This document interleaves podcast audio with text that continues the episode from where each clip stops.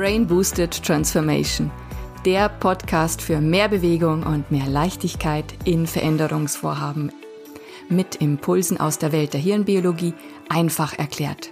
Von und mit Maria Radke, der Expertin für Transformationen.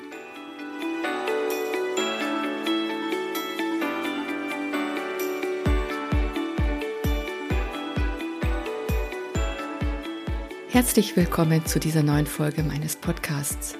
Heute geht es um Innovationsfähigkeit und darum, inwieweit Gehirnwellen den Innovationsprozess begünstigen. Lasst uns erstmal die Definition von Innovation nochmal genauer anschauen. Innovation stammt von dem lateinischen Begriff innovare, erneuern. Und wenn ich mich auf die Suche mache nach einer eindeutigen Definition, im wissenschaftlichen oder wirtschaftswissenschaftlichen Bereich, dann werde ich, was die Eindeutigkeit einer Definition angeht, nicht fündig. Also es gibt zahlreiche Definitionen, bei denen sich die meisten davon in folgenden zwei Merkmalen ähneln. Es ist eine Neuheit oder Erneuerung eines Objekts oder einer Handlungsweise und es ist eine Veränderung, die tatsächlich angewendet wird. Das heißt, die Innovation muss erfunden, eingeführt, genutzt und angewendet werden. Die Neuerung des Objekts oder der Handlungsweise kann also jetzt ein Produkt betreffen, ein, eine Dienstleistung betreffen, eine Vorgehensweise, aber auch Verhaltensweise. Die ist im Markt eingeführt und wird auch vom Markt akzeptiert. Das ist hier nochmal der, das wesentliche Merkmal. Und befragt man Organisationen und Unternehmen, sind sich alle einig. Innovationen sind elementar für eine erfolgreiche Unternehmensentwicklung und gerade auch bei kleinen und mittleren Unternehmen. Vielfach ist auch ein Innovationsprozess implementiert, der eben das Generieren von neuen Ideen und die Umsetzung der besten Ideen auch sicherstellen soll. Und doch scheint es so, dass man nicht immer damit zufrieden ist, was dieser Innovationsprozess zutage fördert. Woran kann das also liegen? Ich möchte jetzt anhand einer Studie darstellen, welche zwei unterschiedlichen, ich nenne es jetzt mal Modi im Gehirn da eine wichtige Rolle spielen.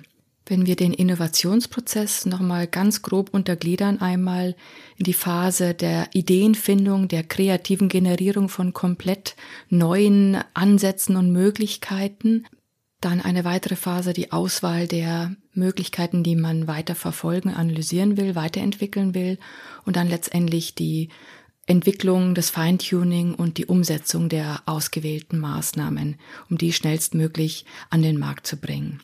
Und in Bezug auf die erste Phase ist ja die Kreativität das absolut Ausschlaggebende. Und eine Studie der Queen Mary University in London 2018 hat ähm, die Bedeutung von Alphawellen im Gehirn in Bezug auf die Kreativität untersucht. Und vorab zur Einordnung der Gehirnwellen, also Gehirnwellen sind oszillierende elektrische Spannungen im Gehirn, die nur wenige Millionstel Volt messen. Es gibt fünf weithin anerkannte Gehirnwellen mit folgenden Hauptfrequenzen. Die Deltawellen mit ein bis drei Hertz, die sind hauptsächlich im Tiefschlaf gegeben beim Menschen. Dann die Theta-Wellen mit vier bis sieben Hertz. Die lassen sich im Schlaf, in Trancezuständen oder in einer tiefen Meditation nachweisen. Dann die Alpha-Wellen mit acht bis zwölf Hertz. Die sind vorherrschend in einem wachen und durchaus entspannten Zustand, im Zustand des Tagträumens und wenn man insgesamt so die Aufmerksamkeit nach innen gerichtet hat. Dann die Bitterwellen mit 12 bis 30 Hertz. Dann ist man wach, allerdings sehr stark aufmerksam und konzentriert und die Aufmerksamkeit ist nach außen gerichtet oder auf eine Aufgabe, auf ein Objekt gerichtet. Dann gibt es noch die Gammawellen mit 30 bis 100 Hertz und die sind äh, vorherrschend bei geistigen Höchstleistungen, in absoluten Flow-Zuständen. Und in der Studie der Queen Mary University sollten 30 Personen Verbindungen zu bestimmten Wörtern suchen und auf möglichst neue Ergebnisse kommen, also neue abwegige Ergebnisse kommen. Das heißt, je weiter die Antwort von der ursprünglichen Wortbedeutung wegliegt, desto kreativer und origineller ist das Ergebnis.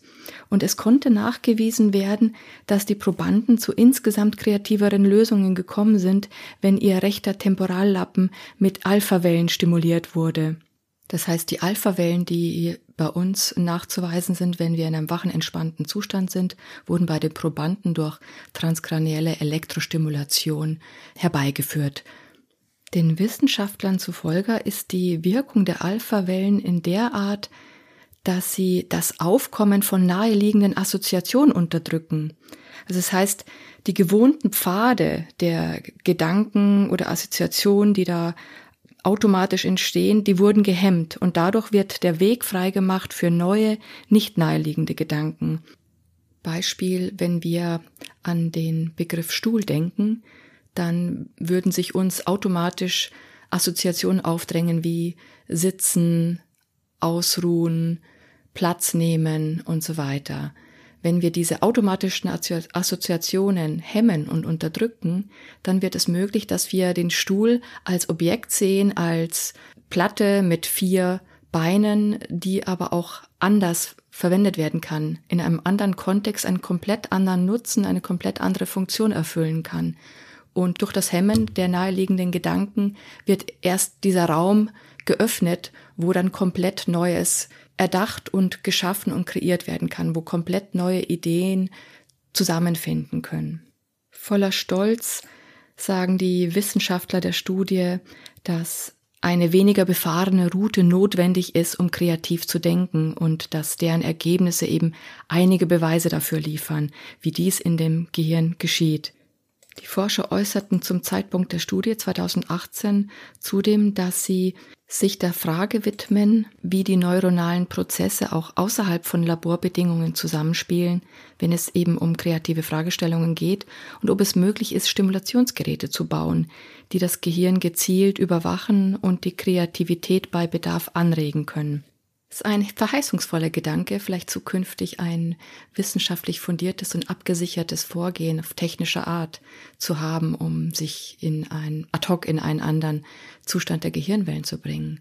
Was wir aber in jedem Fall jetzt schon machen können, ist ja das, was wir intuitiv ohnehin schon tun. Wenn es hier um Innovationsprozesse und Frameworks und Methoden geht, dann sind gute Facilitatoren und Coaches und Innovationsbegleiter gut gerüstet, um für diesen Prozess der Ideenfindung einen guten Rahmen und vor allem eine sehr, sehr gute Atmosphäre zu schaffen. Denn die Alpha-Wellen, die sind ja, wie gesagt, vorherrschend dann da, wenn man sich wach und entspannt fühlt. Das heißt, entspannt heißt kein Ergebnisdruck, kein jetzt muss sofort die Idee her, sonst passiert was, sondern uns geht's gut. Wir können das ähm, herbeiführen, indem wir uns gemeinsam als Gruppe aufeinander einstellen, uns zusammenfinden, uns freuen, schon Vorfreude haben im Hinblick darauf, was wir Geniales hervorbringen werden, von dem wir noch gar nicht wissen, was es sein wird.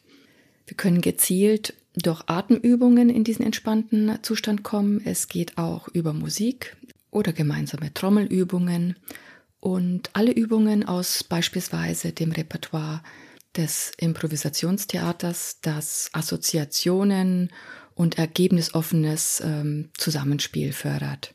Also wichtig ist hierbei, die Phase der Ideenfindung, der Kreativität ist geprägt vom divergenten Denken. Das heißt, man öffnet den Raum, man macht mehr möglich. Und hier gibt es verschiedene Fragetechniken und auch Übungen, die dazu auch gut geeignet sind, um das Ganze zu unterstützen.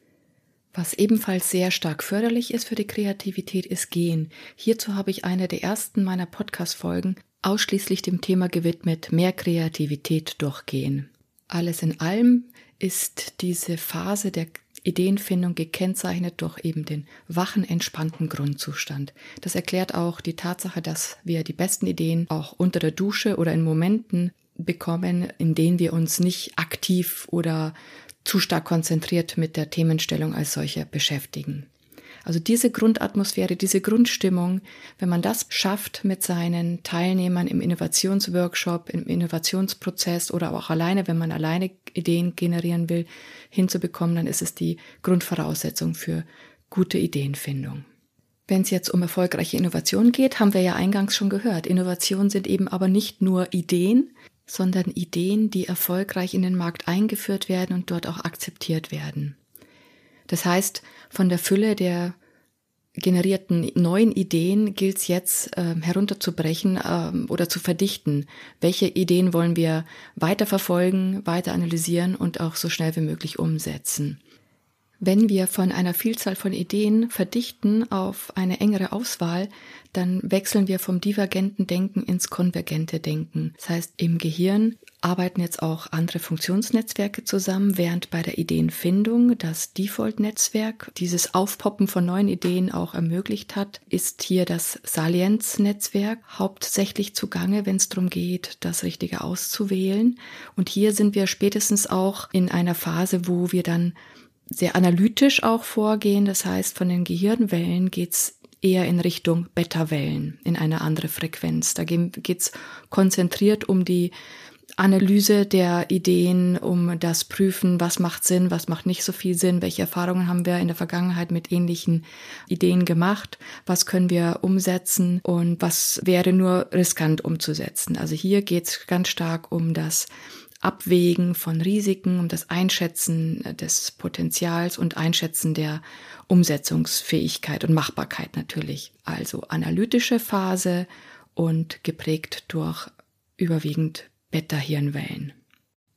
Wenn es jetzt darum geht, die Innovationsfähigkeit zu steigern, empfehle ich jetzt jedem in der Organisation einfach mal den Innovationsprozess mal abzugleichen darauf, inwieweit für die Phase der Ideengenerierung die richtige Atmosphäre und der Rahmen so ist, dass wirklich der Raum geschaffen wird. Also einmal die Grundstimmung so geschaffen wird, aber auch der Raum für neue äh, Ideen geschaffen wird. Und der Prozess aber im weiteren Verlauf auch eine klare Entscheidung fördert, welche Ideen möchte man weiter fördern und diese Umsetzung wirklich in schnellen, inkrementellen Schritten auch vonstatten geht. Ein guter Innovationsprozess ist meines Erachtens dadurch gekennzeichnet, dass er klar und strukturiert ist und ganz klar auch die Unterschiedlichkeit dieser Phasen unterstützt. Das heißt einmal gezielt den Raum in unterschiedliche Möglichkeiten und Optionen öffnet, eine offene, neugierige, inspirative Atmosphäre sicherstellt und möglichst auch unterschiedliche Beteiligte involviert. Je mehr man auch in diesem Ideenfindungsprozess Menschen dabei hat, die mit dem Thema als solches nicht wirklich viel zu tun haben, die gedanklich gar nicht so festgefahren sind, was das Thema angeht, sondern komplett neutral oder frei an die Sache herangehen können, desto besser. Dein guter Prozess unterstützt dann eben auch den Switch vom divergenten zum konvergenten Denken, dass eben die Entscheidung getroffen wird, dass der Prozess es wirklich vorsieht, dass man verdichtet und dass man dann gemeinsam seine unterschiedliche Kompetenzen und Expertise da auch mit einbringen kann, um auch da eine einfache Umsetzungsform und ein inkrementelles Voranbringen der Idee dann auch sicherstellen kann. Es gibt verschiedene Kreativitätsmethoden, die diesen Prozess auch hervorragend unterstützen können. Sehr eindrücklich an der Stelle ist die Walt Disney Methode. Warum? Weil die genau diese Phasen bewusst trennt. Die Methode, die angeblich von Walt Disney praktiziert wurde, die von Robert Dills aber sehr stark unter den Menschen gebracht wurde, die funktioniert so, dass man aus verschiedenen Blickwinkeln eine Herausforderung oder eine Themenstellung betrachtet. Nämlich aus dem Blickwinkel des Träumers oder Visionisten einmal, dann aus dem Blickwinkel des konstruktiven Kritikers, der auf Risiken äh, überprüft und der versucht, die Idee konstruktiv anzugreifen, um hier unnötige Risiken aus dem Weg zu räumen. Und der dritte Blickwinkel ist aus der Sicht des Umsetzers, der versucht herauszufinden, wie lässt sich diese Idee am besten umsetzen. Und sehr bewährt hat sich auch eine vierte Rolle, das ist die Rolle des Beobachters. Die Methode kann man für sich alleine anwenden, indem man jeweils die unterschiedlichen Zustände oder Haltungen einnimmt, indem man auf unterschiedliche Stühle Platz nimmt, also einen Stuhl des Visionärs Träumers, Stuhl des konstruktiven Kritikers und des Umsetzers oder aber auch als Gruppe, indem man zum Beispiel in verschiedene Räume geht. In den Raum des Visionärs Träumers, den Raum des konstruktiven Kritikers und das Raum des Umsetzers und gemeinsam erarbeitet, zu welchen Ergebnissen man bekommt. Und diese Rolle des Beobachters oder der Metaposition ist dann ganz besonders gut geeignet, wenn es darum geht, zwischen einzelnen Haltungen oder Positionen zu vermitteln. Wenn sich ein Konflikt nicht auflösen lässt, dann kann der Beobachter oder derjenige aus der Metaposition hier sehr, sehr gut vermitteln. Und äh, hier gilt es eben sicherzustellen, dass der Zustand oder die Haltung des Visionärs Träumers, dass das wirklich ein wacher, entspannter Zustand ist und nicht schon irgendwie eingeengt ist durch ähm, den Ergebnisdruck, den man ja dann mit dem, mit der Umsetzungsposition oder der äh, kritischen Position dann vielleicht auch mit verbindet. Eine weitere Methodik ist die Zukunftswerkstatt. Hier möchte ich nicht im Detail drauf eingehen, aber die ist auch dadurch gekennzeichnet, dass die Phase der Ideenfindung, die ist ganz konkret dargestellt als Phase der Fantasie und Utopie. Und für diese Ideenfindung ist halt eben auch wichtig, dass man da die Atmosphäre herbeiführt, die eben diesen Alpha-Zustand dann auch mit sich zieht. Design Thinking ist ebenfalls ein Framework oder eine Methodik, die auch unterschiedliche Phasen beinhaltet, die auch ganz klar unterscheidet zwischen wann öffnet sich der Raum und wann ist man divergent unterwegs und wann äh, verdichtet man wieder seine Ergebnisse und spitzt sie zu, um da analytisch dran weiterzuarbeiten. So. Und da gibt's, das sind jetzt nur drei Beispiele. Es gibt natürlich zahlreiche Beispiele, wie man Kreativitätsprozesse auch mit Methoden, mit Techniken unterstützen kann. Wichtig an der Stelle ist, dass ihr euch einfach klar macht, welche Phase braucht welche Atmosphäre, welche Grundstimmung und wie kann ich das dann eben herstellen. Und in diesem Sinne wünsche ich euch eine kreative Zeit, eine inspirationsreiche Zeit und viel Spaß beim Experimentieren und beim Verdichten und beim Ideen auf die Straße bringen. Ich freue mich, wenn ihr den Podcast abonniert, wenn ihr mir eine Rezension da lasst und lasst mich gerne wissen, wenn ihr zu einem bestimmten Thema oder Punkt auch wirklich weitere Details oder ein Deep Dive gerne hören möchtet. Gerade bei Kreativitätstechniken, da kann man alleine schon fünf bis zehn Podcast-Episoden drehen. Aber ich möchte gerne darüber sprechen, was euch interessiert. Also lasst mir gerne eure Meinung da, schreibt mich gerne an und ich freue mich dann auf neue, spannende Folgen mit euch. Macht's gut, eure Maria.